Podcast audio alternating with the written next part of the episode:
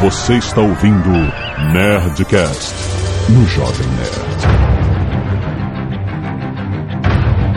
Landa, landa, landa, nerds! Aqui é Alexandre Antônio, Jovem Nerd Sopa não substitui refeição. Aqui é Cris Dias e eu ouvi dizer que a internet chegou pra ficar.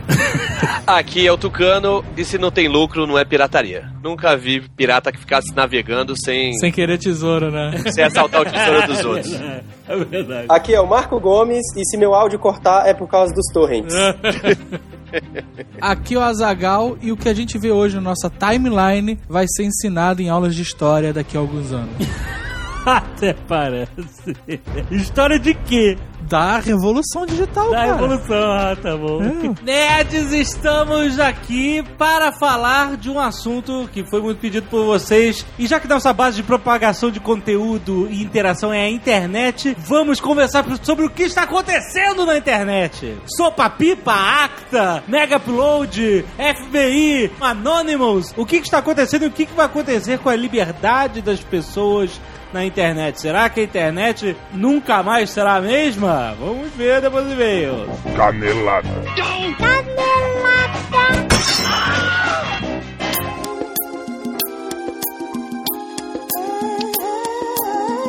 Muito bem, Zagal, vamos para a mesma semana de mesa e caneladas no Nerdcast. Vamos de novo. muito bem, Zagal, temos um recado muito legal. Se você perceber algo diferente no dia de hoje, Exatamente. o que, que são dois posts? Dois Nerdcasts? Vocês lançaram sem querer dois Nerdcasts? Exatamente. É o seguinte, não, isso é uma mensagem muito clara do Bob, Zagal. Isso, Bobs quer tudo em dobro, Jovem Nerd. Exatamente, porque no site do Bob você pode se cadastrar no programa dele chamado Bob's Fan. Isso. E isso te dá direito a imprimir até quatro cupons da oferta do mês. Então, por exemplo, em janeiro e fevereiro, você imprime esses quatro cupons, isso te dá direito a comprar um Big Bob e ganhar outro igualzinho de graça. A hashtag da promoção deles é Quero em dobro, Azagal. Isso, exatamente. E que maneira mais trabalhosa de explicitar isso pro público do que botar a gente pra editar dois Nerdcasts na Olha sexta-feira. só, Azagal, a ideia do Bob pra chamar atenção. Isso, cara. Jovem Nerd, nunca aconteceu na história do Nerdcast. Exato, o Bob's duplicou o Nerdcast. Exatamente, são dois Nerdcasts no mesmo dia. Olha que beleza, eu quero em dobro Nerdcast. Isso, exatamente. Vai no Bob's, pede o Nerdcast e você ganha outro.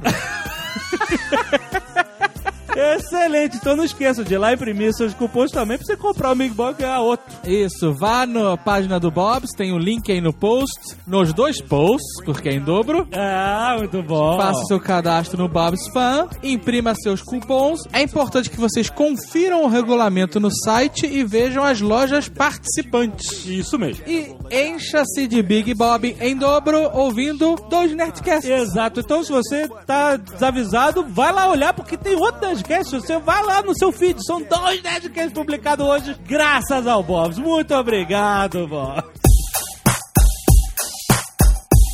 Mais um recado da Zagal de novo. Exatamente, dessa vez falaremos da Nerd Store, Jovem Nerd. Ó.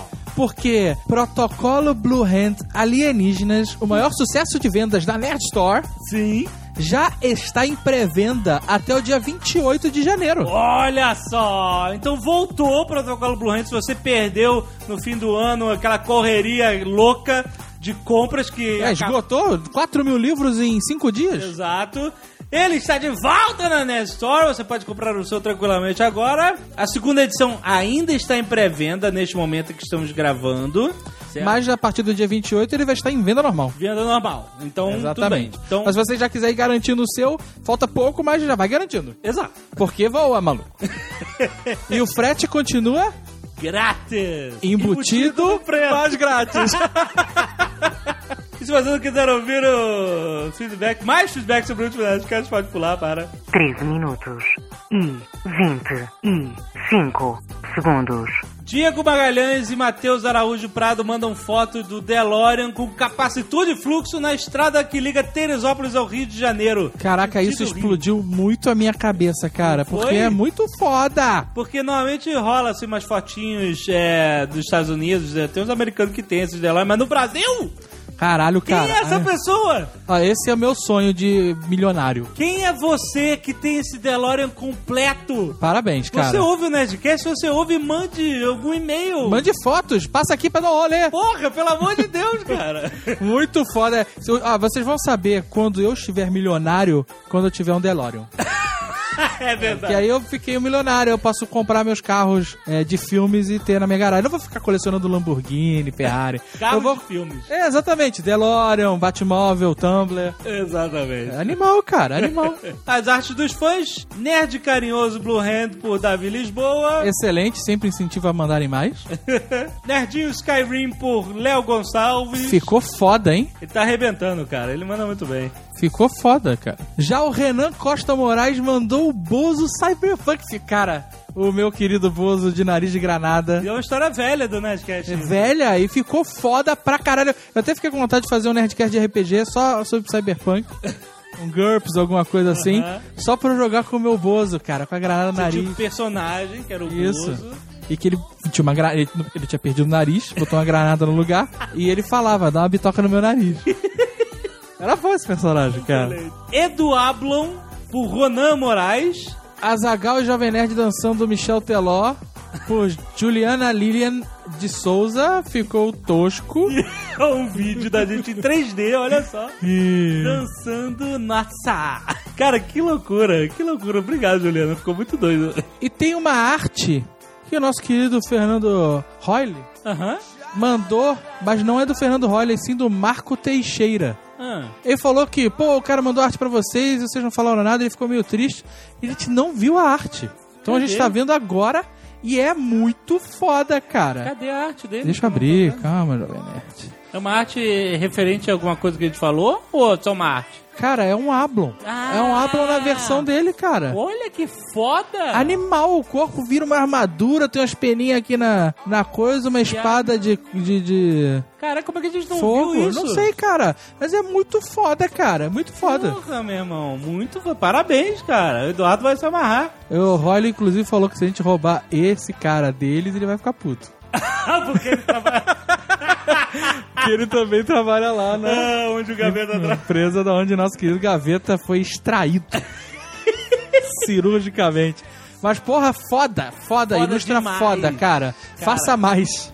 Isso, tem o link aí no post pra vocês verem. Rodrigo de Andrade Araújo, sem idade, Recife, Pernambuco. O último Nerdcast foi abordado da forma preconceituosa com a qual o RG retrata a África em Tintim no Congo, segundo o álbum do personagem. Acho também que é interessante lembrar que no primeiro, Tintim no País dos Sovietes, onde ele vai à União Soviética, encontramos também vários preconceitos contra a Rússia e o, e o regime soviético. Sim, mas assim, o que, que um capitalista vai pensar do de um comunista e Exato. vice-versa, né? Eles vão sempre puxar a sardinha pro seu lado.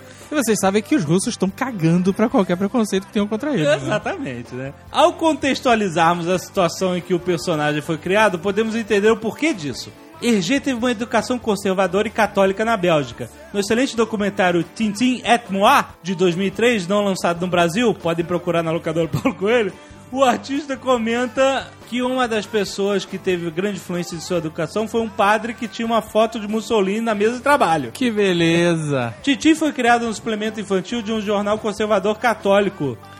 E esse preconceito foi. Olha, o Jovem Nerd não consegue ler em francês, cara. Cara, mas tá complicado. É Le Vingtem Siècle. É, o século XX. Olha só, Sagal! É, fazer. Século XX. Eu né? tenho facilidade em compreender idiomas. Parabéns! Esse, esse eu pulei e você não deixou. Levintam século. E- olha só que bonito. Esse- tá demais pro cara que adora francês. Esse preconceito foi fruto da educação que o artista recebeu nos tempos que ele viveu. No documentário acima citado, Hergé comenta o quão difícil foi abordar alguns desses preconceitos, conservadorismos e, e religiosidade exagerada. Isso tem um reflexo nas suas obras.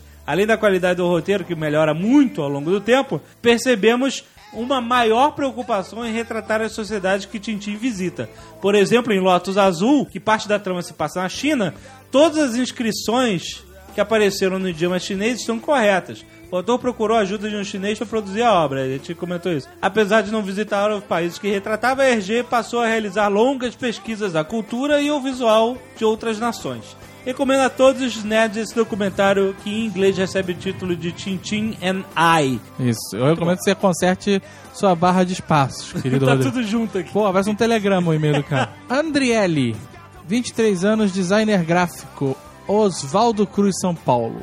Venho aqui para contar para vocês um fato que aconteceu comigo nas minhas voltas das férias. Aeroporto, como é de costume, fiquei esperando o horário do voo, lendo o meu exemplar de Protocolo Blue Hand Alienígenas, que já está de volta em pré-venda na Nerd Store.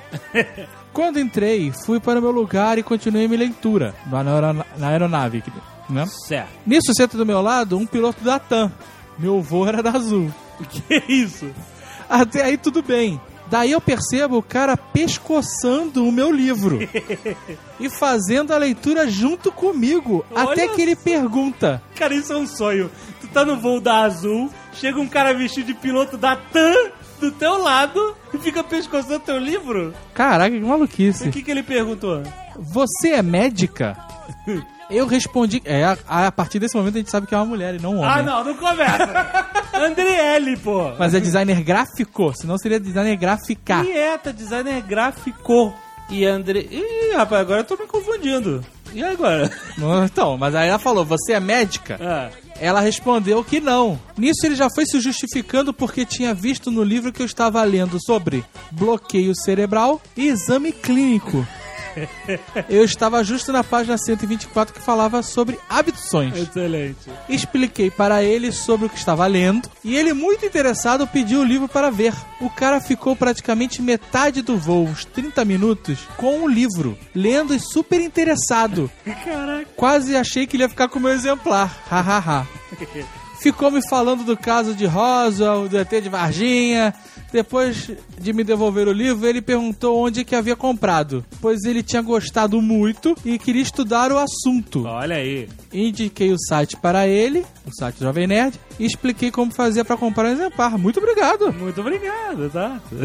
O mais legal foi que ele estava empenhado no assunto. Ainda perguntei se ele, por ser piloto, já tinha avistado algo. Olha aí. Ó, boa, boa. Disse que não, mas já achei suspeito. Acho que ele sabia de algo e não quis me dizer. Comentou que alguns companheiros de trabalho já contaram algumas experiências estranhas de terem avistado luzes ou serem informados de objetos não identificados se aproximando para logo em seguida sumirem do radar. Olha aí. Eu sei que a história é meio boba, mas tirei foto enquanto ele lia o livro. Olha aí. E aí ela manda. Excelente, cara. Le ó, isso é maneiro. Levem seus protocolos na rua e espalhem a palavra. Ah, muito. Olha a palavra.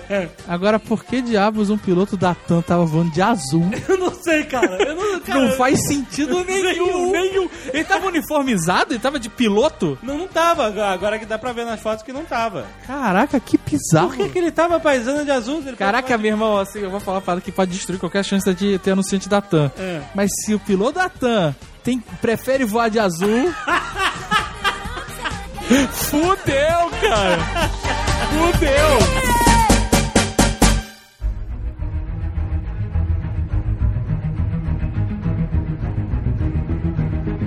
Deixar claro aqui que não tem discurso moralista, porque todo mundo aqui já baixou toneladas de música. Opa, eu não. Mas antes da gente começar, eu queria dizer que eu recebi um memorando aqui do departamento de vai dar merda da e pedindo para avisar duas coisas. A primeira é que nenhum de nós aqui é advogado. Então a gente vai citar leis, vai misturar lei brasileira com lei americana. Vai, vai falar besteira, então usem aí as caneladas e tal. E também não usem nenhuma informação que vocês ouvirem aqui pra fazer alguma coisa, depois vai ser preso e vai botar a culpa na gente. Não adianta falar meritíssimo, ouviu o Nerdcast? É, aqui no Nerdcast e tal. E a segunda coisa é que pirataria, ao contrário do que o, o Tucano falou, pela lei brasileira é crime, copiar é crime. Não tem esse papo de que não tem fim comercial, que eu copiei pro meu amigo, eu só fumo, mas quem traz é um amigo meu. Não tem essa parada. Copiou, tirou Xerox, é pirataria. É, porque existe uma diferença muito grande do que é a lei, de fato, do que é a lei praticada e do que você simplesmente acha que é certo. Né? E isso é o que menos pesa na balança, a não ser que o achismo coletivo possa mudar as coisas. Aí é que Exatamente. tá. O que mais pesa é o que você acha. Quando a opinião, mesmo que errada, ela se prolifera, isso faz com que o, quem tem algo a perder se movimente. Todo Sim, mundo é assim que as leis mudam, é assim que as leis É, mudam. sobre lei, tem um comentário muito interessante. Aspas. A lei está do nosso lado. Era o que diziam os brancos lá no apartheid na África do Sul. Nelson Mandela respondia, e a justiça tá do meu. Então, meu, lei, a gente discute e muda, sacou? Não tem... Não, com certeza. Mas enquanto for lei, por favor, não façam coisas erradas. Exatamente. Você pode ser preso. É importante você não querer ser um fora da lei. Você tem que fazer esse movimento de mudança, não só de, de, de birra, de mimimi, sabe? Só que também tem uma coisa, tem o que é você cometer um crime e cometer desobediência civil. É diferente. É, Gandhi mas não sei, se, É. não sei se se aplica nesse caso. Ah, vou baixei Lost Não, não, no não, ato não, de desobediência não, é. civil. Não tô falando nesse caso específico. E derrubar os sites. É desobediência civil ou não é? Depende Não, do site eu acho ou não. importante dizer um negócio também. Esse, essa questão toda que tá acontecendo agora, essa cyber war que tá rolando, é um problema que vai muito além do seu download de seriado e pornografia japonesa. né? Esse, isso aí, cara, é tipo uma ponta do iceberg do que realmente essas questões de sopa, pipa, acta representam pro mundo, sabe? Se você tá triste porque não consegue mais baixar, sei lá, Big Bang Theory no Mega Upload e, e tá escrevendo Stop Sopa só por conta disso, abre o olho, não é só isso. não é isso. isso, se isso fosse o problema real, não teria tanta gente preocupada. né? a exatamente. questão é muito pior do que isso. A do Bax outro dia tava lá, caraca, você viu, caiu o Mega Upload, maldita indústria, não sei o que lá, como se isso fosse um problema, né, cara? É, exato. Meus animes. Metade do meu computador é Mega Upload, caralho. Eu vi, no, eu vi no Twitter outro dia, o cara botou assim, ah, um minuto de luto pelo Mega Upload. Mas se você é cliente premium, faz só 15 segundos que tá tudo bem. Excelente. We are anonymous, united as one, divided by zero. Em algum ponto dos anos 90, eu tava lendo o jornal o Globo na coluna Informática, etc. Aquele caderno, né? Informática, etc. E alguém contava assim: ah, o, fulano e o cicrano pegaram o algoritmo que usa para fazer a, a foto JPEG e transformaram para você gravar música de um tamanho muito menor no formato MP3. E aí agora você consegue um arquivo de música que antes tinha um tamanho gigante, agora é pequenininho e já começaram a aparecer sites na internet onde você consegue baixar música. Eu falei, puta, é isso, cara. Agora eu vou conseguir pegar todas aquelas bandas e trilhas sonoras bizarras de filme que eu não consigo encontrar na loja, vou procurar na internet. E aí, cara, foi o início do fim. Era via FTP, você tinha que entrar num site, pegar uma senha de FTP e tempos heróicos. Eu fiz isso também já. Entrei em FTP, maluco, pra pegar o. Eu fazia FTP por e-mail, porque não tinha browser. Era, você mandava um e-mail Puta com o comando dir, aí ele respondia um e-mail com, com o que que tinha. Aí você dava CD Music, aí mandava e-mail, aí recebia o e-mail de volta. Ah, no Music tem isso aqui. Caraca, esse é mais capeta. Ah, aquele realmente inventou essa porra de internet. Eu acho que pra falar dessa história toda, a gente tem que falar de um cara chamado Sean Parker, fundador do Napster, e que a gente acha, ah, o cara fundou o Napster e aí depois não fez mais nada. Pra quem não é da época do, do Napster, é o- ele é o cheirador do filme do Facebook. É o Justin É Timberlake. o Justin Timberlake. É o que sacaneou o brasileiro, né? O cara esteve, enfim, envolvido de uma maneira ou de outra é, no Napster, no Plaxo, no Facebook, no Spotify, que é a nova onda aí da, da música online, no Airtime, na Votizen. Então, é assim, é, o cara realmente tá envolvido nesse mercado há muito tempo, fez aí, tá fazendo aí pelo menos duas revoluções no, no ramo da música, né? O Napster primeiro, em que ele tomou na cabeça bonito, assim, processos e coisa e tal, mas conseguiu sair muito rico do Napster, conseguiu vender e se sair bem. O Napster existe até hoje, né? Existe até hoje, foi vendido pra gravadoras e hoje é um Não esquema que de alguém se importe com isso. É, E agora ele, depois de Plax e Facebook, ele tá envolvido também no Spotify. E o Spotify, pra quem não sabe, é tipo iTunes, só que no seu browser. Então, e no seu iPhone, e em qualquer smartphone e tal. Que tipo, as pessoas que usam falam que é incrível, não funciona bem no Brasil. Cara, você coloca praticamente qualquer música assim e, e e ele começa a tocar no streaming sozinho, é, sem você precisar baixar. A assinatura é super barata, é tipo 9 dólares por mês. Então, É, você, é isso aí. Você não precisa baixar música, eles têm uma biblioteca de música gigante. Tudo que eu procurei até hoje eu achei lá. Não tem aquela frescura do Pandora, de que só pode nos Estados Unidos? É, então, 到 é, veja bem. Mas tem o Radio, RDIO, que agora no, no Brasil tá em parceria com a Oi, é Oi Radio, e que é bem igual ao Spotify, mas tem música brasileira que o Spotify não tem. Tem Raimundos, outro dia eu tava ouvindo Raimundos e tal. E é o mesmo esquema, stream, você entra lá e ouve na hora, e o preço também é bem parecido. E você pode pagar em real também. É, eu, eu hoje em dia praticamente parei de baixar MP3 porque eu uso Spotify e Tá na ouço a legalidade. música que eu quiser. É, Não, mas, é- mas não é uma solução? Não é uma solução? Porra, nove conto é dinheiro de, de pinga, né, cara? We are anonymous, united as one. Quando era moleque, eu cresci ouvindo que a gente vivia na era da informação, era da informática. Quem detém informação tem o poder, tem dinheiro, consegue fechar negócio, blá blá blá. Veio a internet e jogou essa porra toda pro alto. As pessoas começaram a disseminar a informação, compartilhar a informação. Até os pesquisadores de universidades começaram a botar tudo na internet, outros pesquisadores de outros países começaram a usar essa informação. E aí tem alguém cunhou a frase, procura aí no Google, é information wants to be free. A informação quer ser livre, quer correr. As pessoas que viviam de deter a informação ficaram desesperadas. Não, peraí, eu, eu vendia acesso à informação, eu vendia acesso a conteúdo, eu vendia valor agregado, e agora você quer me dizer que não, é tudo livre, é, eu não controlo mais essa informação? E aí a galera começa a querer botar leis pra ferrar isso. Mas o, o Cory Doctorow, ele fala que é como se o governo, no- no- na virada do século XIX pro XX, quisesse ferrar com a indústria de automóveis porque ela estava destruindo a indústria de ferraduras, sabe? sim, sim. A tecnologia está avançando e os novos modelos de negócio estão surgindo. E você não pode criar leis para defender o modelo de negócio antigo. Você vê que o modelo de negócio antigo tentou até se estabelecer no início da internet. Você lembra de quantas ofertas de conteúdo pago, assinatura para você ter conteúdo exclusivo do sei lá o que, da revista tal, do jornal tal, com a sua assinatura da AOL, da UOL, do não sei o que. Isso deu certo? É, isso era eles tentando empurrar o, o que era o modelo antigo de negócio, né? Eu te dou informação aqui, você paga. Mas na internet não deu certo isso, conteúdo pago. Caraca, eu sempre achei insuportável você ter que entrar num portal e ter que estar cadastrado pra poder ter acesso àquela informação ou pra poder ver um link. Ah, Alguém te mandava um link de de uma notícia do jornal Globo, eu lembro que mandaram. Aí tu entrava no link e você tinha que ser, ser cadastrado no jornal Globo. entrava não, na Folha é é assim até hoje. É muito doido, porque se o cara não vê na Folha, ele fala assim, foda-se a Folha, e ele vai no outro jornal. Exato, e- exatamente. Não é questão de pirataria, de ver o conteúdo privado. Não, cara, você tem uma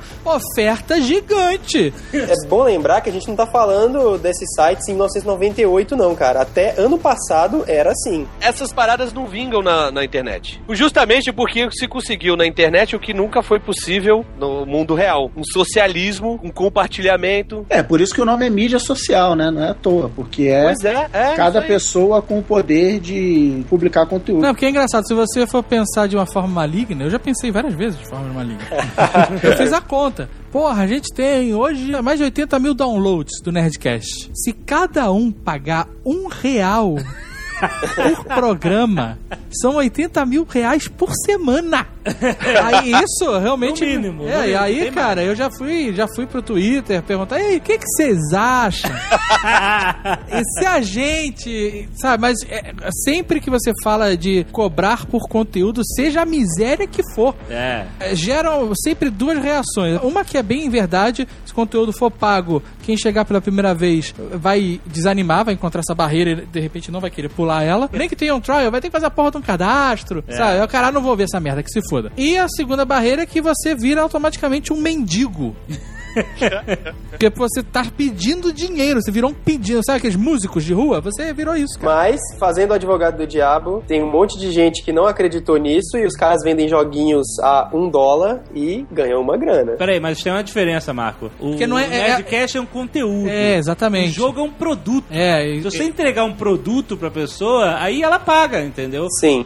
Mas tem um monte de gente assinando a Netflix. O diferencial que ele te oferece é aquele de você pensar quanto eu gasto numa locadora, ou quanto eu gasto pra comprar um DVD, ou até qual é o trabalho que me dá ter que baixar um filme, porque não é a melhor coisa do mundo, né, cara? Você tem que procurar um arquivo que esteja ok, quando o arquivo chega, você teve que esperar para ele chegar, quando ele chega talvez ele esteja bom, talvez ele esteja uma bosta, tudo bem que tem preview, mas mesmo assim nem sempre consegue se vi- visualizar. Aí depois disso, se você não tiver inglês fluente, você tem que procurar uma legenda que sincronize Então é um processo, é de graça, beleza. Mas tem o seu custo, né? Entre aspas. E o que o Netflix te oferece, o diferencial dele é: olha, você paga 15 mango e você pode assistir todos os filmes que a gente tem no- na nossa cartela aqui. Foi o presidente da Valve falou, cara. Ele, ele falou que a gente tem que oferecer um, pro- um serviço melhor do que os piratas.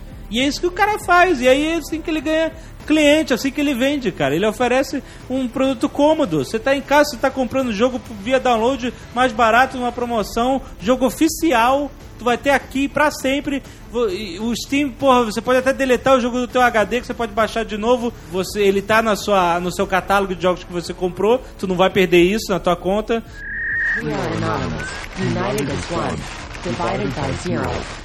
Na outra troca de mídia, na troca de mídia que era rádio e jornal, quando foi trocar para na, na época que foi trocar para TV e revista, esse tipo de coisa aconteceu também. Só que os grupos que mantiveram o poder foram os mesmos grupos, as mesmas famílias. É, exatamente. Pode dar o exemplo da, do Globo, né? Roberto Marinho era um jornal, virou uma TV. A Manchete é outro exemplo. E assim por diante. Os grupos que surgiram, surgiram muito lentamente, porque era difícil crescer, o mercado crescia pouco, a galera, a população em geral não tinha dinheiro e tal, consumo crescia pouco. Eles foram absorvidos pelo modus operandi do mercado já. Isso na troca de mídia anterior. A troca de mídia que está acontecendo agora gera empresas de bilhões de dólares em dois anos, três anos. Essas empresas são poderosas. Esse poder dessas empresas é independente em relação ao poder anterior. E eles, inclusive, nem se falam e não se. Assim, não, não tem um, uma negociação e um, um acordo entre eles. Então, meu, você fala um Google, o Google bate de frente com a Universal e não tá nem aí, entendeu? Ah, abre as pernas aqui no YouTube e tal, mas não vai mudar o modo de o modelo de negócio dele de busca porque a Universal tá pedindo. Uma coisa que um- uma TV 60 anos atrás faria. Você fala com o Facebook, o Facebook, meu, se alia ao Google para poder fazer lobby, para poder derrubar o Sopa, porque o Sopa é um lobby de uma Universal, de uma Fox e de, dos outros grupos. Então, esse é o problema, entendeu? A troca de poder que houve agora foi uma troca de poder muito drástica e muito brusca. E isso tá quebrando completamente os caras que são os senhores da mídia, que controlam a mídia no- nos Estados Unidos e, por consequência, no mundo. Acho que é, é bem por aí. Pronto, várias Só- acusações, provas.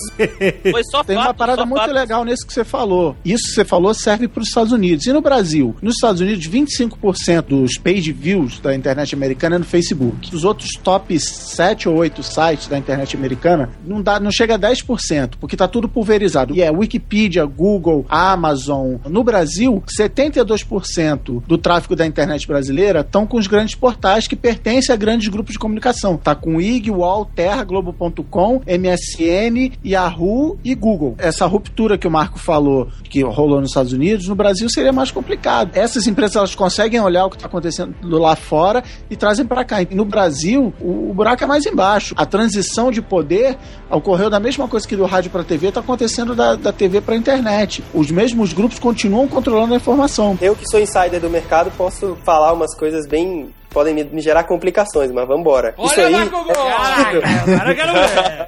Breaking Bad! Breaking Bad. Exatamente. Isso aí é medido. Você pegou o resultado, mas você não sabe como esse negócio foi medido. Esse negócio foi medido pelo cara que tá aliado a esses grupos de comunicação há muito tempo. É improvável que um Facebook no Brasil tenha menos tráfego do que é, um UOL, um, um Terra e assim por diante. É importante dizer também que eh, os grandes portais, eles somam ao tráfego deles tráfego dos parceiros. Por exemplo, Tráfico do Jovem Nerd tá nessa estatística do IG. aí. dentro da conta do IG, total, tem Jovem Nerd. Então dentro da conta do UOL, tá o Omelete. Exato. Dentro da conta do R7 tá o Internet. Exatamente. Então, na verdade, o, o tráfego não é para aquele portal em específico. É, e tem também o controle dos dados, assim, o controle da informação. Essa informação que a gente passa que a internet tem 80 milhões de usuários, que 76% está na mão dos portais, foi aferida por um instituto que esteve na mão desses caras e é o provedor de serviços e só existe por conta desses grupos de mídia. Então o interesse dele é em agradar, em concordar com os grupos de mídia. Por exemplo, a Bubox tem 65 milhões de usuários únicos por mês. Isso é maior que o IG, isso é maior que o Terra, isso é maior do que a maior parte dos portais brasileiros. Só que isso não é aferido porque a nossa tecnologia é uma tecnologia de um jeito diferente de um portal e não pode ser aferida por um instituto como esse, entendeu? Só que se você compara as duas coisas, você tem esse, esse- essa disparidade de dados. Então, assim, você tem que sempre lembrar que os dados que a gente pega são uma visão das coisas e, assim, muitas vezes você tem que ver como ele foi medido. Assim como a gente comentou agora de conteúdo informação, é assim com gravadora, é assim com filme, é assim com com todas as indústrias do entretenimento, e com todas as indústrias de, de conteúdo, cara. A galera que fazia antes não sabe fazer o novo jeito. É simples assim. Os caras que faziam TV, que faziam revista, que faziam cinema, que faziam CD e vinil, os caras não sabem fazer o novo jeito e o jeito que a minha geração consome, que é a geração consumidora de agora. E como eles não sabem, ou eles tentam empurrar isso- o jeito antigo, ou eles tentam segurar na base da lei. Isso que chama é, miopia de marketing. É a empresa achar que produz uma coisa quando na verdade ela produz outra. Elas têm miopia de marketing porque elas acham que, que vendem discos, são, são empresas de disco. Não, elas são empresas de entretenimento e elas têm que acompanhar as mudanças do mundo.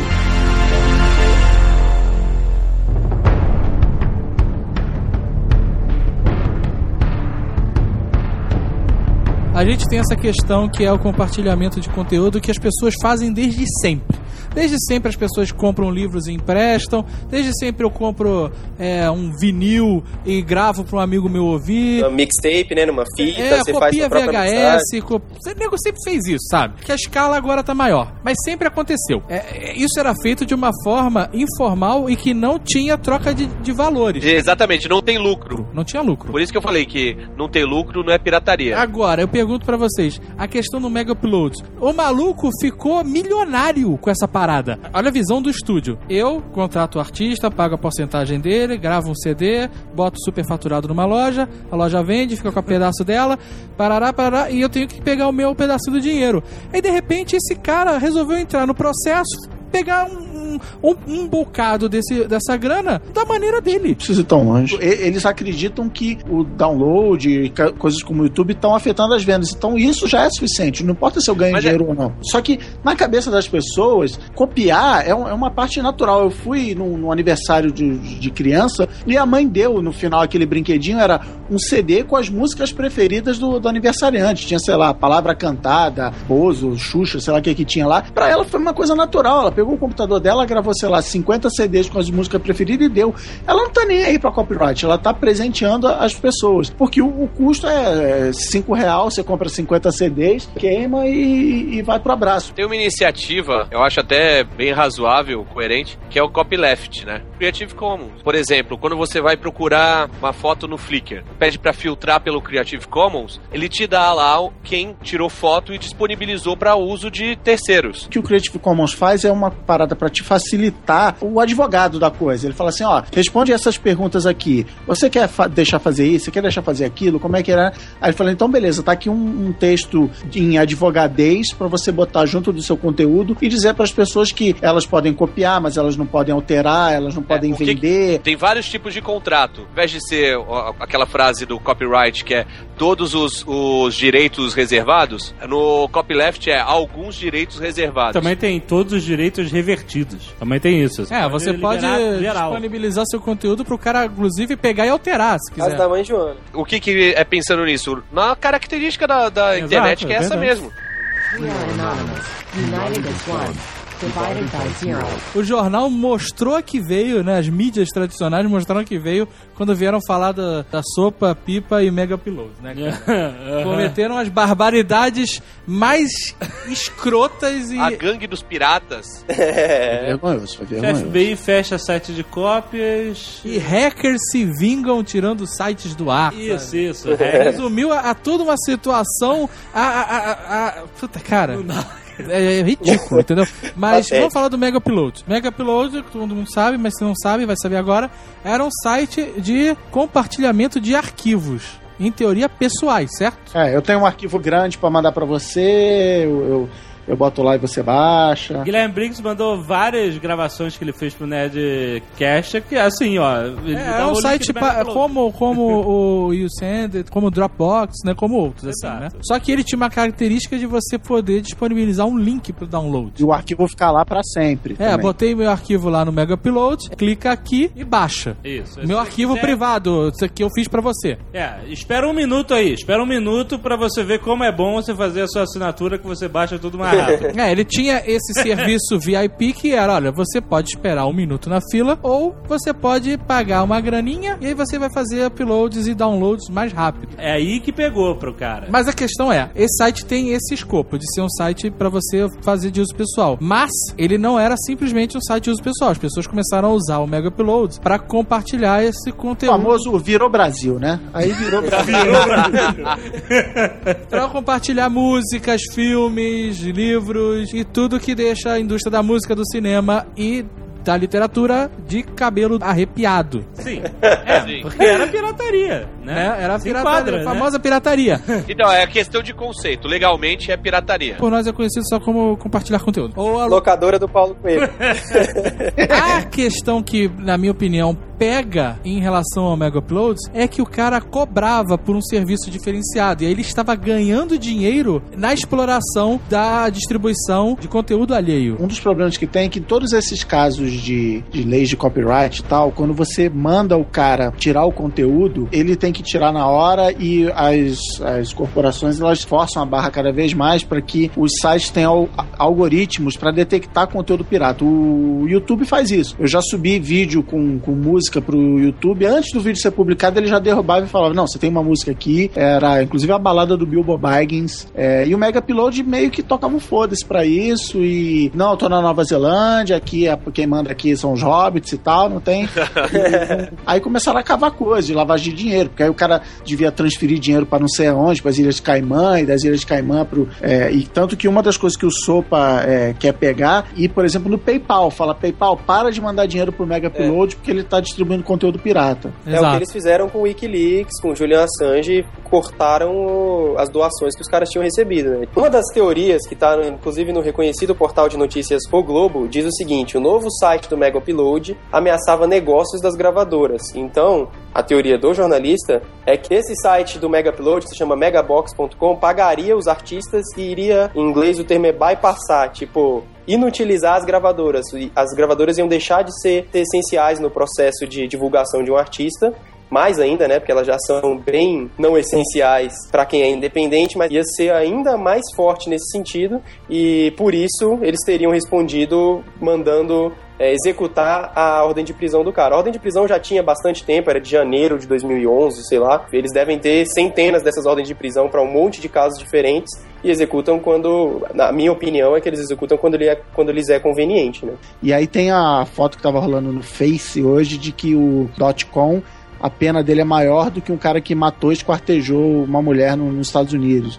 Então, assim, a, é, a lei está sendo usada para defender os interesses comerciais de empresas. Exato. O cara tinha um panic room na casa dele, abriram o panic room, ele É. tava com uma escopeta de cano cortada no colo. O cara É, não, e ele é. Ele tem acusação de lavagem de dinheiro, estelionato. Então, assim, a gente não tá defendendo o cara de jeito nenhum. e a acusação É. de ser o, o jogador número um de Modern Warfare no Xbox no mundo. É verdade. Ele fez um vídeo que ele ficou 13 horas jogando seguido, sem parar, com o monitor do lado com um timer, e, e ele chegou em primeiro lugar, aí nego fez festa, sabe, estourou aquela. Isso eu não admito. Me matar de headshot no Modern Warfare tem que ir pra cadeia. We are anonymous. United as one. Existe um negócio chamado Motion Pictures Association of America, que é a união lá dos estúdios, basicamente Hollywood. O que a gente chama Hollywood, o mercado chama de MPAA. O presidente do, da MPAA, Chris Dodd, sugeriu durante uma aparição dele na Fox News que o presidente Barack Obama e outros políticos estavam arriscando perder o apoio das contribuições de campanha das, das empresas da MPAA de Hollywood por se opor à sopa e à pipa. Ou seja, o cara na dele ameaçou na Fox News que os estúdios de Hollywood iam parar de financiar é, o Obama e os, e os outros congressistas se eles não apoiassem sopa e pipa. Olha isso, cara. Olha o tamanho do lobby. E é disso que a gente tá falando, entendeu? É desse lobby, não é de derrubar o Mega Upload, de não derrubar o Mega Upload. É de um lobby do- de Hollywood mandando nos Estados Unidos e, por consequência, é claro, a gente não é besta, mandando no mundo ocidental inteiro e no mundo inteiro, É entendeu? porque todo disso mundo que gente- sabe que as campanhas políticas, elas não são né? Só o cara pedindo o voto do povo e sendo eleito. Elas não são de graça. É, não são de graça.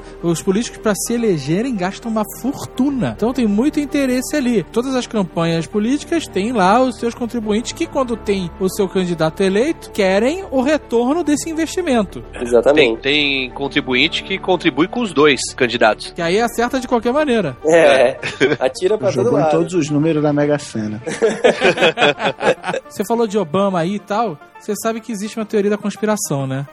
Eita, vamos lá. É. A mais do que essa de que o, o lobby do, do- de Hollywood mandou prender o cara do Mega Upload? Não, mais do que essa, olha só. Estamos chegando na época de reeleição, certo? Não, não, não, de eleição. De eleição, de eleição. Vai sim. saber se. Não, mas é mas a prática americana Campanha normalmente pela é reeleição. uma é. campanha de Pela reeleição e tal. O governo do Obama, assim como o governo do Bush, não tá indo lá essas coisas, né, cara? E é uma prática comum de presidentes americanos, sempre que estão perto do período da eleição ou reeleição, no caso do Obama, criar uma situação em que faça a opinião pública depender ou ver o candidato contra os olhos. O Bush fez isso em 2000 11 de setembro. em 11 de setembro, exatamente. A teoria da conspiração diz que ele deixou os ataques acontecerem, as torres gêmeas, isso gerou um medo na população, eles não quiseram mudança e vão ficar com um cara que tá jurando vingança. Não, mas isso não é a teoria da conspiração, é fato. Mas ele só tinha seis meses de governo, mas tudo bem, prossiga. Mas ele conseguiu dobrar o mandato dele por conta disso. Sim, a guerra ao terror elegeu Ah, ele. é, eu Isso também acho. Vai lá, vai lá, prossiga. Ou no caso do Obama, ele meio que deixou essa confusão. Olha só, a teoria da conspiração. Deixou essa confusão toda acontecer, sopa pipa, as pessoas se sentindo ameaçadas de terem sua liberdade cerceada, de poderem ser presas por fazer download, por, sei lá, compartilhar imagens, perder o Facebook. As, as pessoas devem ter ficado em pânico, né, cara? Imagina, meu Deus, eu vou viver sem Facebook, sem Twitter, sem Google.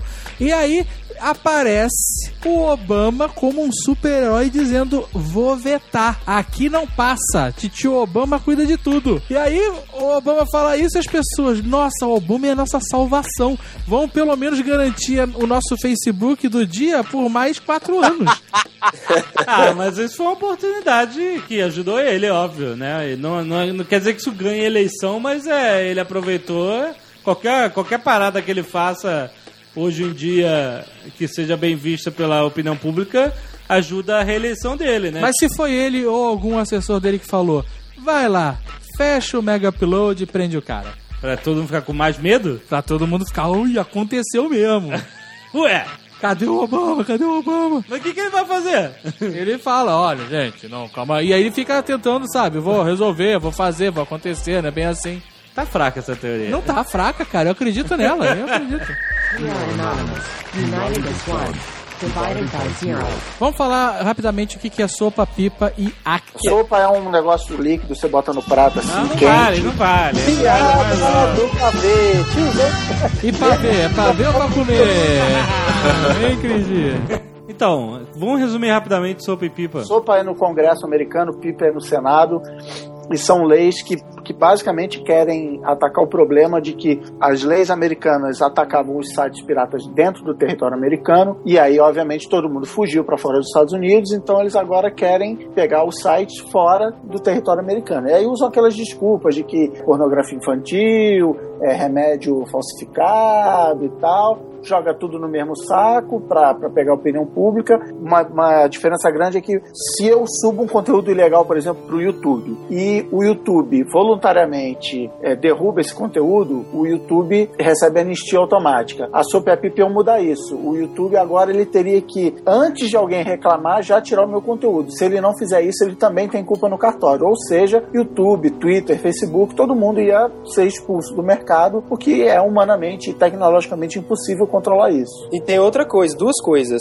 Eles iam conseguir derrubar esses sites, o acesso a esses sites, sem precisar entrar com medidas legais, formais e demoradas. Eles iam conseguir, assim, tipo, numa noite, conseguir tirar o acesso ao site completamente, não só aquela página que tem aquela imagem, o pôster do filme do Batman que você colocou lá no, no seu Facebook. E mais do que isso, eles iam tirar só o acesso, o, o, o SOPA principalmente, iam tirar só, vão tirar só o acesso DNS, ou seja, não acaba com a pirataria, só acaba com o acesso mainstream, ou seja, você tira o poder, vamos dizer, comercial dessa ferramenta crescer, mas o negócio continua acessível para quem quiser ser pirata mesmo, se você digitar um negócio que chama endereço IP, que é um monte de númerozinho no seu navegador, você vai entrar no, no Facebook do mesmo jeito, entendeu? Então ele não acaba. O principal, na verdade, do Sopipipa é eles não combatem a pirataria. Eles não combatem a pirataria. Isso Ele é não importante. resolve o problema, cria problemas completamente novos. E quando as pessoas apontavam coisas tipo, mas aí vocês podem tirar Facebook, o YouTube do ar, os políticos falavam assim: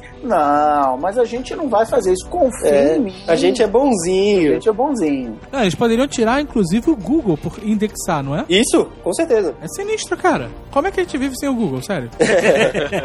Eu consigo viver tranquilamente sem Facebook. Twitter vai doer um pouco, agora Google é foda. Um exemplo bom desse negócio de confia em mim é no DVD.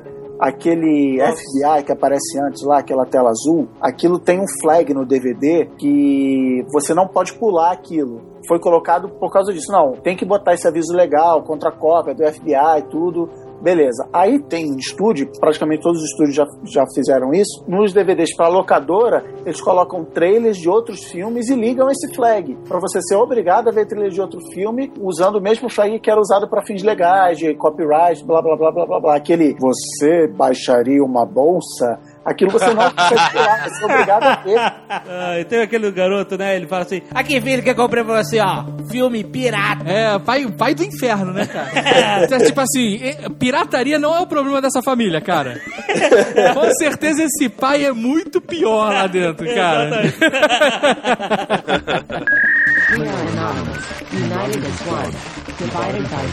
Essas leis é, só saíram porque é um, é um lobby muito pesado durante anos e anos e anos da, da indústria do entretenimento. E aí eles finalmente conseguiram botar pra frente isso. Essas leis não são de hoje, né? Essas leis não É. foram criadas ontem. O cara, vamos escrever Não, uma lei? não, não. Escreve aí. Beleza. Não foi muito- agora, no início de 2012. Elas já estão rolando, cara, há algum tempo. É resultado de anos e anos de lobby. Só que aconteceu uma parada muito sinistra, cara, que as empresas de, de ponto .com, elas conseguiram arquitetar um lobby tão forte em tão pouco tempo que, tipo, até nisso eles provaram que são melhores, cara. Porque eles conseguiram fazer com que a opinião pública levasse às últimas consequências a, a parada. Exatamente. O Porque- negócio tá na, na porque- mídia, na mídia de massa. É, exato. O que aconteceu? As pessoas começaram a falar, caralho, fudeu, fudeu. Isso começou a repercutir pra cacete em tudo que é, é mídia social, né? E aí as pessoas começaram a se mexer. E aí os Anonymous, os nossos super-heróis da internet, começaram a agir, né, cara? Começaram É. a fazer seus protestos de DDoS, não é isso? Isso, isso. São os ataques de DDoS. O que, que é um ataque de DDoS? Então, é, o ataque de DDoS é tecnicamente similar a um monte de gente acessando um site, o site não aguenta esse monte de acesso, abre o bico e, e cai. Então, ao contrário do que as- a imprensa disse, não eram hackers que estavam invadindo o site. Não, não, o não existe DDoS não, invasão. não tem invasão. Não, e ninguém perde dados, não se acessa dados de cidadãos. Se as pessoas, uma coisa que é muito comum, as pessoas pensando, ah, invadiram o site do Ministério do Esporte, aí através dos tubos da internet as pessoas vão chegar, CPF do cara. Não, cara, Mas não é só inverter a polaridade, não? Então, o ataque DDoS, ele não é um crime, então, porque O não ataque tem invasão. DDoS é como se muitas pessoas apertassem o F5 ao mesmo tempo Exato. site. Cinco pessoas te fazem uma pergunta ao mesmo tempo e você não consegue responder nenhuma. É assim que o servidor se sente. Um monte É, de toda gente. sexta de manhã, o Azaghal falou bem, toda sexta de manhã o Jovem Nerd sofre um DDoS. É verdade, é verdade. Tinha uma época que o site caía por causa disso. Exatamente, só que a diferença técnica é, se tem um ataque de DDoS, sei lá, de um milhão de acessos, não são um milhão de computadores. Às vezes é 10, 100 computadores fazendo muitos acessos ao mesmo tempo, entendeu? Então essa é a diferença técnica, é que um computador faz muitos acessos ao mesmo tempo, ao invés de cada computador fazer um, mas tecnicamente pro outro lado, pro lado de lá, pro servidor, é como se ele estivesse recebendo um milhão de acessos simultaneamente e com isso ele não aguenta e abre o bico. Os anônimos fizeram um levante aí aos últimos dias, só no dia 22, que foi o dia que eu acompanhei ao vivo, os caras derrubaram, enfim, a comunidade, porque também tem um, existem vários blogs e sites que tem um scriptzinho é bem simples assim para as pessoas seguirem, qualquer pessoa comum baixa um software digita o programa, o site que ela quer fazer um DDoS, aperta um enter, e o software faz o DDoS sozinho, sacou? Entendeu? Então usa o seu computador e a sua conexão de internet para fazer um ataque aí a esse, esse site, fazer uma sobrecarga no, no site alvo. E aí os caras através disso, www omelete. os caras derrubaram a Univer- só no dia, noite do dia 22, madrugada do dia 22 para 23, Universal Music, Ministério da Cultura.org, Paula Fernandes no Brasil. Paula Fernandes? Paula Fernandes. Quem é Paula Fernandes, Uma coitada? cantora. O que, que ela fez? É porque é Universal, cara. Ah, Ou é Sony Universal. Music, sei lá. É uma maior expoente aí de uma dessas duas gravadoras. Eles queriam sacanear a gravadora, na verdade. É sony.co.uk, ecad.org.br, Visa Brasil, Mastercard Brasil. Olha só, eles tiraram o site do FBI do ar. Mas aí eu pergunto pra vocês, assim, é muito bonito, plástico pra cara, os caras estão derrubando a internet inteira, esses caras vão se ver, toma aí, vagabundo. Mas o site da Universal Music sair do ar, whatever, né, cara? Não vai fazer É, eu diferença pra Universal não, Music, é. né? São Eu acho que só, faz, só queria ter uma imagem. O site do pior. FBI vai sair do ar, não significa que, sei lá, nas cadeias vão abrir as portas das celas, né? Exatamente, né? Não tem No site do Visa sair do ar não é o site do Visa que toma conta e você vai entrar numa loja e vai começar a, a máquina a cuspir papel, né? Não é clube Não. da luta. Simplesmente você não vai conseguir consultar qual é o melhor cartão de crédito pra você fazer, né? Não, você não, isso não interfere em nada. A Visa não, sabe, meu Deus, começou a cair dinheiro das janelas, sabe? Não, não É, acontece é, nada, tem de duas fato. coisas aí, na verdade. A primeira coisa é que sim, há uma- um dano de imagem pra esses caras. Por exemplo, o site da Visa caiu, todos os clientes do Visa começam a achar que o cartão Visa não é tão seguro assim. Sim, tem um caso de do imagem. Visa é verdade. No caso do Visa é verdade. E o, o FBI também, meu, sabe? Mas é Os Universal Music. Universal Music nem tanto, mas o aí CD tem não é confi- confiável, nunca mais vou baixar É, agora. Vou baixar já mesmo. Se o site não fica no ar, o CD vem arraiado. Tem uma outra coisa que é o lance do, do protesto Sim, por protesto. ele é válido como um protesto, isso eu concordo. É como você fechar a avenida, é como você ir lá na frente do, da Casa Rosada, dos argentinos lá indo gritar pra pedir aumento pra professores. Não, isso é verdade, como A protesto... gente pode reclamar dos argentinos, mas argentinos sabem fazer protesto. Lá, além da panela, nego bota fogo em carro, xinga a mãe do senador e ameaça. Não, mas aí então vamos de Ucrânia, que a mulherada tira a roupa, fica... Aí, aí sim. perde o foco. Não, falando em perder o foco, tem outro problema. Por exemplo, Anonymous não é uma organização, né? Não, não poderia ser, né? na Nem verdade. poderia, né? Ela não tem hierarquia, ela não tem. Não, e se tivesse, tava todo mundo preso, né, cara? Exato.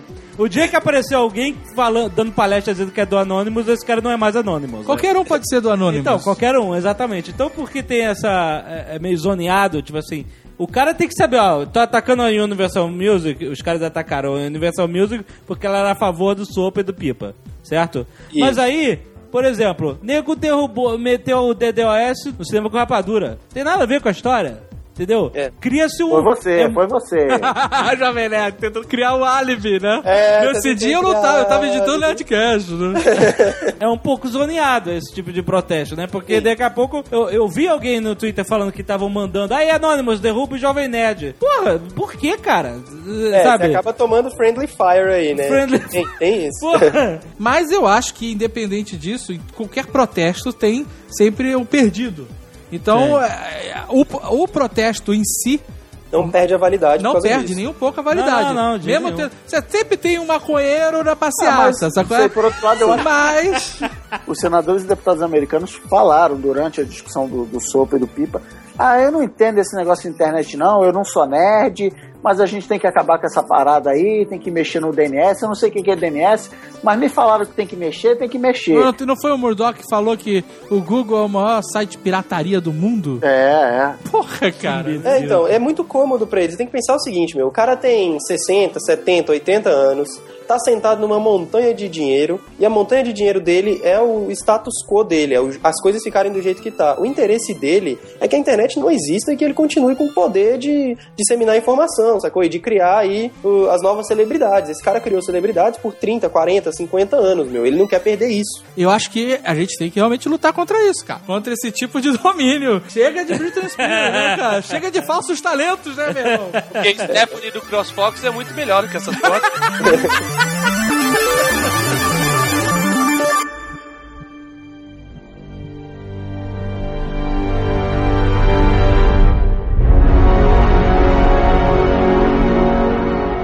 O que as pessoas reclamam é que a, a indústria do entretenimento ela hoje em dia ela, ela tá tentando vender valor agregado. O caso clássico é que eu assinei um, um canal de filmes, um grande canal de filmes na minha TV a cabo aqui em casa, liguei na televisão do quarto e não, não pegava o canal. Aí eu liguei e falei, ué, eu liguei aqui no quarto, não tá funcionando.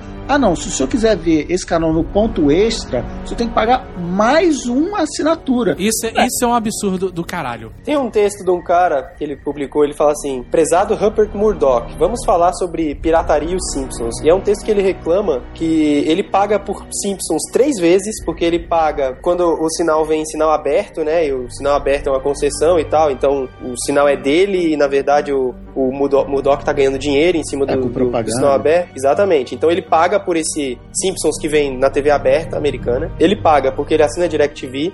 E ele também paga porque ele assina o Hulu, que é tipo um Netflix também. Então, assim, ele paga pelo negócio três vezes. E mesmo assim, ele não consegue assistir o episódio da semana passada de Simpsons. E aí o filho dele pede pra assistir Simpsons. E ele fala: Ó, filho, não tem como. Eu só consigo, a, gente, só- a gente só consegue ver isso procurando no YouTube. Então, o Rupert Murdoch tá treinando o filho desse cara que tem lá sete anos. Que é melhor ele ir pro YouTube procurar alguma coisa pra ver. Porque pagando três vezes pelo negócio, o cara não consegue, entendeu? Ah, agora eu quero ver ele no meu computador, no meu celular. Ah, você quer ver no seu celular? Você tem que comprar ele de novo.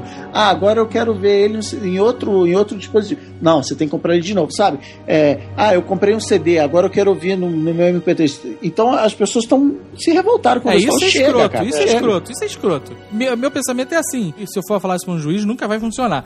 Mas eu já paguei pra ver a parada. Eu, teoricamente, se eu tenho uma TV a cabo, eu posso baixar, já, tá, já paguei. Eu já paguei por aquela programação, já tá pago. É, não, eu também, eu, eu também eu não quero concordo. assistir naquela hora e na televisão, mas eu paguei, sabe? Agora tá rolando na televisão aí direto, a TV digital chegou, é maravilhosa, É é, de graça, né, alta cara? definição e tal. Fizeram uma pesquisa, é, dado, vou citar dados sem citar fonte, número, porra nenhuma, mas assim, o que as pessoas mais querem na TV digital é poder assistir o programa que elas quiserem na hora que elas quiserem. Isso não tem, porque isso é um valor agregado. Peraí, vamos ver os DVD, o, o Fora que, contrato o- que, a tenho. TV digital no Brasil foi feita igual a cara de quem fez e ela não permite nenhum tipo de interatividade, nem esse tipo de TV on demand. É, escolheram um negócio que é uma mão só, é só de uma via. Você só recebe informação, você não tem como enviar dados pelo sinal de TV digital. Você tem que enviar, você tem que ter uma conexão de internet, seu setup box tem que ser configurado e não sei o quê. Ah, mas isso deve ter sido feito por causa do lobby das, te- das lobby, telefônicas de não, caralho, peraí, aí você vai acabar comigo. Tem que ter cuidado, senão a TV digital acaba com a internet, é, os provedores, né? Tem que ter cuidado com a banda larga, senão ela vai acabar com os provedores de acesso. O, o livro digital tem que ter cuidado, porque senão ele vai acabar com os livreiros. Porra, e quem é que tem cuidado com o consumidor? Porque a gente tá tomando no cu direto, né, cara? E tudo que é lá, ninguém tem cuidado. Nego mete sem, sem vaselina, sem cuspe, sem nada mesmo. Na hora de cobrar, de- na hora de cobrar 50 pratas num CD que pra eles custa, Menos de um real. Centavos. menos de um real? Centa- Cara, meu irmão, vamos botar aí, tem custo de divulgação, paga, vai, que custe 5 reais. Como é que você cobra 50 e depois você vai reclamar que os caras estão tão baixando as músicas na internet? É foda, cara. É, é claro que a gente entende que tem o custo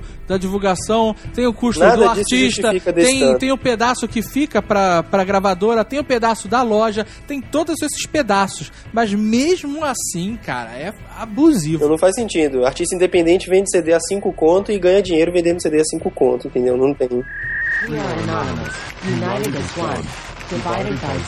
É, hoje, né, no dia que esse Nerdcast vai ao ar, dia 27 de janeiro de 2012, a sopa e a pipa foram meio que barradas, certo? Vão voltar pra ser reanalisadas. Exato, mas o problema não acabou, né? Eles vão reformular a parada. Ah, Eles estão reformulando há anos. Eles- O que eles estão fazendo agora é deixar a poeira baixar. Teve muita gente gritando, muita gente nervosa, quer ficar sem Facebook. Uma coisa importante até do Mega Upload ter sido tirado do ar é que ele mostrou também que não precisa de sopa e pipa pra você tirar sites que É, tem é verdade. E não é só o Mega Upload, né? O FileServe. é, Vários outros vieram na- na FileServe rapa. não, não, não tá mais fazendo aquela venda de assinatura. Tem outros sites que estão sendo bloqueados. Tem é, ForShared, Mediafire. Essa galera tá convocada pra depor. É, porque, cara, se os caras começaram a agir, eles vão logo em cima de todo mundo, né? Não vão ficar esperando. Não, que é o que o Marco falou antes, assim. O cara que se sentiu lesado, ele entra na justiça, ele processa, ele vai lá.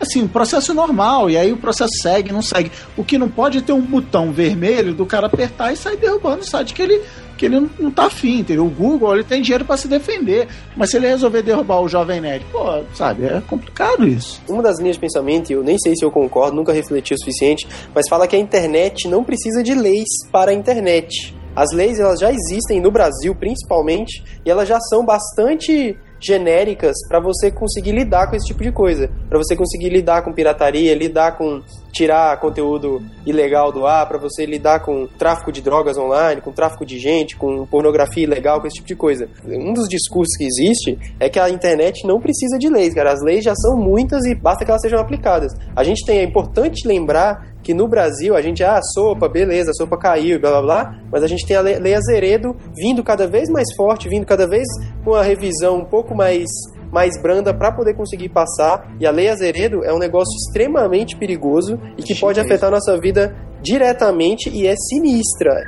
We are anonymous, united as one.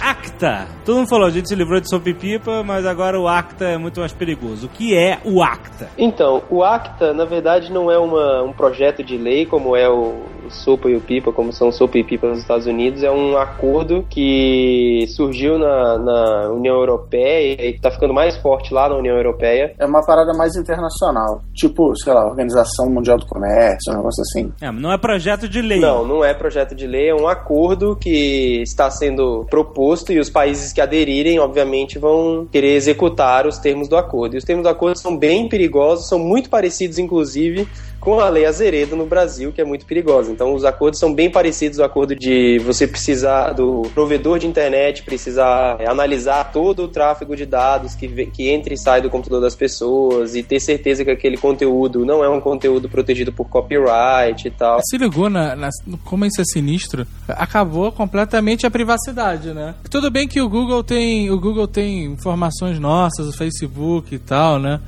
É, mas a gente pelo menos finge, né? Que a gente, a gente tem alguma privacidade e tal.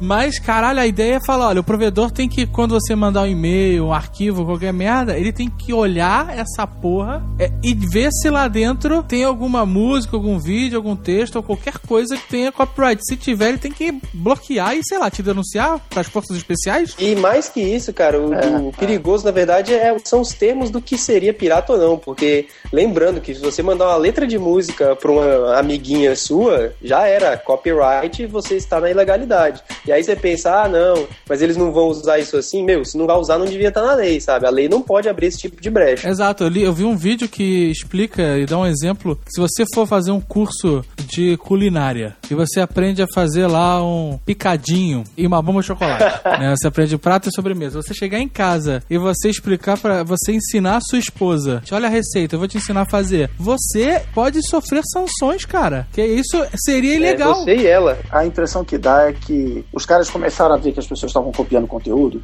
e aí falaram com o governo, os governos do mundo inteiro falaram: não, não tem problema, você, para cada vez que você encontrar um conteúdo ilegal, você avisa, chama a polícia, processa tal, que o conteúdo vai ser tirado. E aí os caras viram que eh, continua sendo copiado cada vez mais, não, não resolveu o problema e falaram assim: não, mas a gente não pode ficar procurando. Os provedores de acesso, a responsabilidade é deles. Eles que se virem, a gente fica aqui paradinho no nosso canto, só recebendo o dinheiro das multas, mandando a galera para cadeia, mas a responsabilidade é dos provedores de acesso.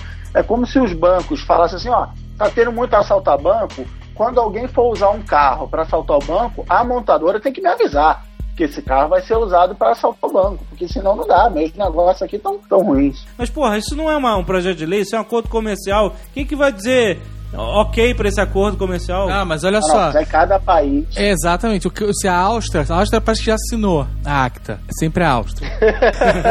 Isso que eu pensei. Porra, Áustria. Porra. Você assinando esse acordo, o ACTA, Você está se comprometendo a aplicar aquela regulamentação no seu país. É que nem, sei lá, esses protocolos de Kyoto, que não tem valor nenhum sozinho, é só papel. Mas quando o Brasil assina o protocolo de Kyoto, ele se compromete a seguir aquelas metas. os Estados Unidos não assinam porque não quer se- seguir, entendeu? Quando o país fala, porra, gostei da acta, vou assinar aí, cara, Ele, ele, tá vai fazer as leis Exato. pra isso. funcionar. Exato. Tá, é, recentemente teve um protesto na Polônia que nego viu, viu a Áustria assinar e ficou apavorada a Polônia. Pelo amor de Deus. A história se repetindo 100 Como? anos depois, né? Não começa, não começa. E outro problema disso também é porque isso afeta a neutralidade da rede. Neutralidade da rede é o seguinte: é todos os conteúdos serem acessíveis da mesma velocidade, do mesmo jeito. Que, no caso, se o provedor de internet precisar começar a olhar pacote de usuário para poder dizer se esse passa ou se aquele não passa, alguns sites podem ser acessíveis mais rápido do que outro, entendeu? Então, você pode acessar o Facebook, o Facebook abre mais, mais lentamente do Não. que o portal local, por o exemplo. Globo.com, o UOL, o Terra, ele sabe que, que o conteúdo ali tá legal porque pertence a, a esses portais, então não precisa filtrar. Mas o Facebook ele precisa. Não, imagina o banco de dados. O, o meu provedor de acesso vai ter que ter todas as letras de música, todas as fotos é, da revista Life, vai ter. Cara, dá, tipo assim, a lei fala, te vira negão, vai aí, implementa. Se você não quiser, você, você tá fora porque você tá. É, é- é engraçado que é um argumento que, que a indústria da arma usa, né? Tipo, não, a arma não é um problema. Quem, se alguém usa a arma para um fim errado, essa pessoa que é culpada, mas você não pode me proibir de vender arma. Mas na internet não, ah não. O provedor tem que filtrar tudo porque algumas pessoas estão usando a internet para copiar meu conteúdo. É difícil, assim, cara. Isso destrói a inovação, o empreendedorismo de- do- no mundo digital. A galera fala, ah, então deixa pra lá, cara. Eu vou inventar uma empresa que alguém pode me processar por causa disso, deixa pra lá. Já, você já imaginou um mundo em que a internet seja completamente cercada de censura por todos os lados? Todo mundo vai virar um pequeno rebelde. Como é que ia ser isso? ia ser uma merda, mas a gente ia se divertir, cara. Esse é o mais próximo que a gente ia chegar do O Mar- filme 3 do Mad Max, né, cara? Marco Gomes ia ser o Kyle Reese da parada. We are anonymous, united as one, divided by zero. Você falou que esse acordo é muito parecido com a Lei Azeredo. é, exatamente. Ele é muito parecido com a Lei Azeredo nesse termo de que o provedor de internet é responsável pela censura, entendeu? É responsável por executar, assim, vamos dizer, a censura. Porque a Lei Azeredo, é, eu não sei se isso tá, neste momento que você está ouvindo, ainda está assim na lei, mas a Lei Azeredo surgiu com essa proposta de que os provedores de internet tenham um cadastro de todo mundo que usa internet, para que se a pessoa for de alguma forma acusada de estar fazendo alguma coisa errada, o provedor de internet possa cortar esse acesso, mais do que isso, possa identificar e ser, é, ir atrás da pessoa e, enfim, processar e, e- e tem várias outras bizarrices na lei que são ou tecnicamente impraticáveis ou completamente absurdas do ponto de vista de, de liberdade de expressão e de, de censura. A ACTA é muito parecida com a Lei Azeredo e a ACTA tem a Europa inteira e a internet inteira pra lutar contra e a Lei Azeredo tá só com a gente, cara. Ninguém do mundo tá vendo a Lei Azeredo, então assim, é nossa responsabilidade como brasileiros proteger a nossa própria internet, porque senão esse negócio passa. E se passar, a nossa internet daqui a cinco anos pode ser igual a internet do Irã, igual a internet da China. É um negócio realmente muito grave, muito perigoso que a gente tem que ficar ligado. A gente tem que criar uma hashtag, Stop Azeredo? Já tem umas hashtags tipo Ah, que já AI5 deve ter digital, ela já é chamada de AI5 digital pela radicalidade dela, então é um negócio muito sério, cara. A gente tem que ficar ligado e não pode deixar passar. Podia rolar umas passeatas na rua, né? Podia com ovo pra todo lado. É, e- ovo e máscaras do Guy Fawkes. A gente podia, inclusive, vender essas máscaras. Lá vai ele pensando sempre no lado comercial da coisa.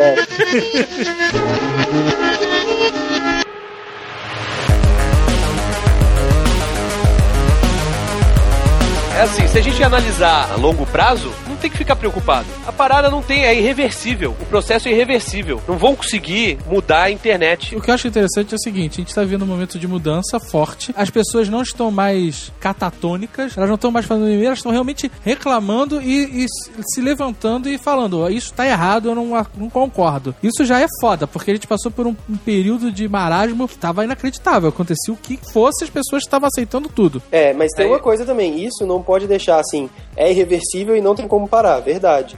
Mas isso não pode fazer as pessoas ficarem paradas, entendeu? Então não é assim. Se você tá, é, se você se discorda de, da- do, do que está acontecendo e você quer Isso. Tem vontade de falar alguma coisa. Exatamente. Não deixe de falar porque é irreversível, porque você tem que falar, porque só é irreversível porque a gente fala. Tem países como Irã, como China, as pessoas não têm o poder de falar, não têm esse costume, são reprimidas, e essa repressão faz com que a internet lá não seja tão livre Mas e tão aberta quanto ela falou- é nos outros lugares. Você falou tudo, foi perfeito aí. Só é Muito obrigado, fico irreversível. honrado, fico honrado. é, só é irreversível porque criou-se uma cultura e, e é desse jeito que vai continuar sendo irreversível. Se deixar de ser assim, vai deixar de ser um, um- um processo e vai perder o, o- o ritmo que tem. Mas pra, pra gente ter uma noção, eu falei lá no começo de desobediência civil tal, não sei o quê, mas na verdade não é por causa do copyright, não é porque eu não vou conseguir baixar Lost ou baixar um- música. É, é uma questão de eles tentarem mudar uma cultura por decreto. As pessoas estão se sentindo oprimidas. Elas vão ser cerceadas da sua liberdade de expressão. Muito mais da, por causa das redes sociais do que por, por causa de baixar mesmo é, filme, de, de baixar Sim, música. porque as leis elas são vagas o suficiente para atingir, né? Um, um âmbito muito maior do que o objetivo teoricamente bondoso da lei, que é acabar com a pirataria, entendeu? Sim, sim, exatamente. Em uma visão mais ampla, você pode perceber que as empresas que dominam hoje, que não dominam mais tanto quanto dominavam, mas são os grandes detentores de, de- do controle de, de, de informação e tal, eles querem evitar novas startups, vamos dizer assim. Porque se essa lei existisse alguns anos atrás, não tinha Facebook, não tinha Twitter. Não tinha Dropbox, não tinha. É, exatamente, não tinha nada, cara, não tinha nada. Só tinha o que eles tivessem estabelecido. É, ele olha e fala assim: hum, melhor não, essa startup aqui melhor não, é copyright, pum, tira do ar. Exato, exato. É, já teve imagine caso de só- vídeo no YouTube tirado do ar, porque tinha uma pessoa cantando uma música e o vídeo caiu. Porque, como assim? Você não pode cantar minha música sem me pagar? Cadê o É. valor agregado Mas aí? já teve caso de tirarem o YouTube do ar porque a mulher resolveu dar pro cara na praia. É. Imagine só o que seria dos protestos, inclusive dos protestos online, sem as pessoas poderem cantar pra não dizer que não fa- falei das flores. Vou ajudar, né? Mas eu, teve um caso no, aqui no Brasil, o cara fez um blog zoando a Folha de São Paulo, É. chamava Falha de São Paulo. Isso. E a Folha mandou tirar o site do ar, o cara tinha o direito, era liberdade de expressão. Só que como ele fez o logotipo dele imitando Folha de São Paulo, a, a Folha de São Paulo falou, não, você está usando a minha marca indevidamente, tira essa porcaria do ar. E tirou do ar. Tirou a liberdade de se expressar do cara usando uma lei de copyright, de proteção de marca. Justamente os caras que publicavam receita de bolo na época da ditadura. Olha só como a vida muda. E a gente tem que acreditar que eles vão usar as leis pro bem.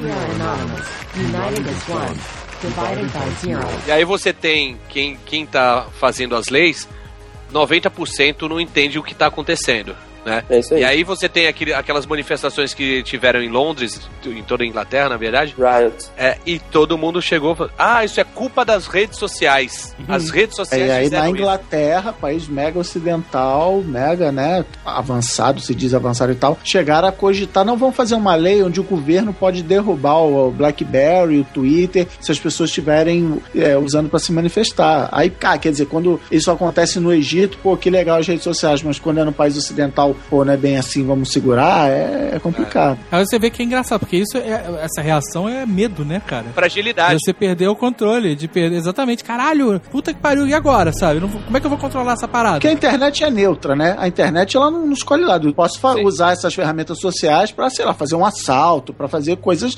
é, claramente erradas e ruins. Mas O governo do Irã usa as imagens da internet, ele analisa vídeos do YouTube, analisa tweets, analisa tudo pra poder prender os, o- os caras, na- nas palavras deles, terroristas. Eles analisam vídeo do YouTube, analisam tudo e vão e ficam analisando, vê o mesmo cara em três, quatro vídeos, em três, quatro protestos diferentes, descobrem quem é o cara e vão atrás do cara. Então o, status quo, os caras que querem manter o poder, também tiram, tiram proveito dessas ferramentas do mesmo jeito que quem quer que o, o poder saia do lugar usa, né? Então, pros dois lados ele funciona. rolou pro- os protestos na Síria, no Egito, na Argélia. Aí o bicho começou a pegar no outro país. O governo criou um grupo do Facebook e falou: galera, vamos lá na praça, lá se encontrar. Aí foi, grampeou todo mundo, prendeu todo mundo que, que caiu na armadilha dos caras.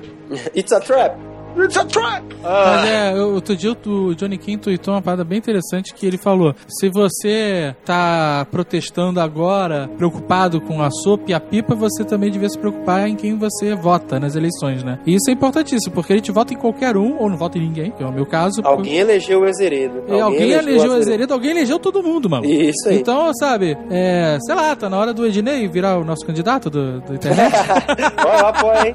Tem um lobby Olha forte. aí. não, não basta só protestar e ficar, ah, tá uma merda, todo Não mundo basta da colar puta. isso no seu mural e ficar defendendo voto nulo também. É, exatamente, exatamente. Eu, eu era a favor do voto nulo e eu tô começando a repensar isso. Em realmente pensar em quem votar pra ver se faz diferença, É, né, não, cara? porque não Porque não adianta também você, você se excluir do processo, né? Não tira da reta, não tira da reta. Vai, vota, se informa. Nos quatro anos seguintes, fica no pé do cara. Se você quer mudar as coisas, esse, esse é o movimento. Não adianta mudar hoje. Os caras malignos, eles vão tentar te fuder daqui a pouco de novo. Você não é uma luta constante, sabe? Você pode usar as ferramentas de tecnologia, inclusive, a seu favor nesse processo. Existem ferramentas de você agendar e-mails pro futuro. Você pode, no dia que você vota no cara, você pode agendar e-mail pra, tipo, todo mês, nos próximos quatro anos, perguntando pro cara se ele tá fazendo o que ele prometeu, com a lista do que ele prometeu e pedindo reporte. E todo mês você vai, você vai pelo menos encher o saco do cara. E se ele não te responder, você pode ir atrás. Então, meu, existe um monte de coisa que você pode fazer pra usar a própria internet a seu favor, pra você ficar mandando e-mail pro cara, pra você ficar tweetando publicamente perguntando o que, que ele tá fazendo. Você pode fazer um monte de coisa pra realmente é, usar a internet que você usa pra pegar menina no Orkut e no Facebook. Agora você pode usar isso pra um- negócio mais bacana, entendeu? Mais em prol do, do bem público e do, da saúde geral da nação. Caralho, se o Ednei se candidatar algum dia, a gente tá fudido. Ele vai ser chamado de cabo eleitoral e o caralho pra... Oi, eu tenho um lobby forte, hein? O cara é meu sócio. Ha ha ha ha ha ha! ha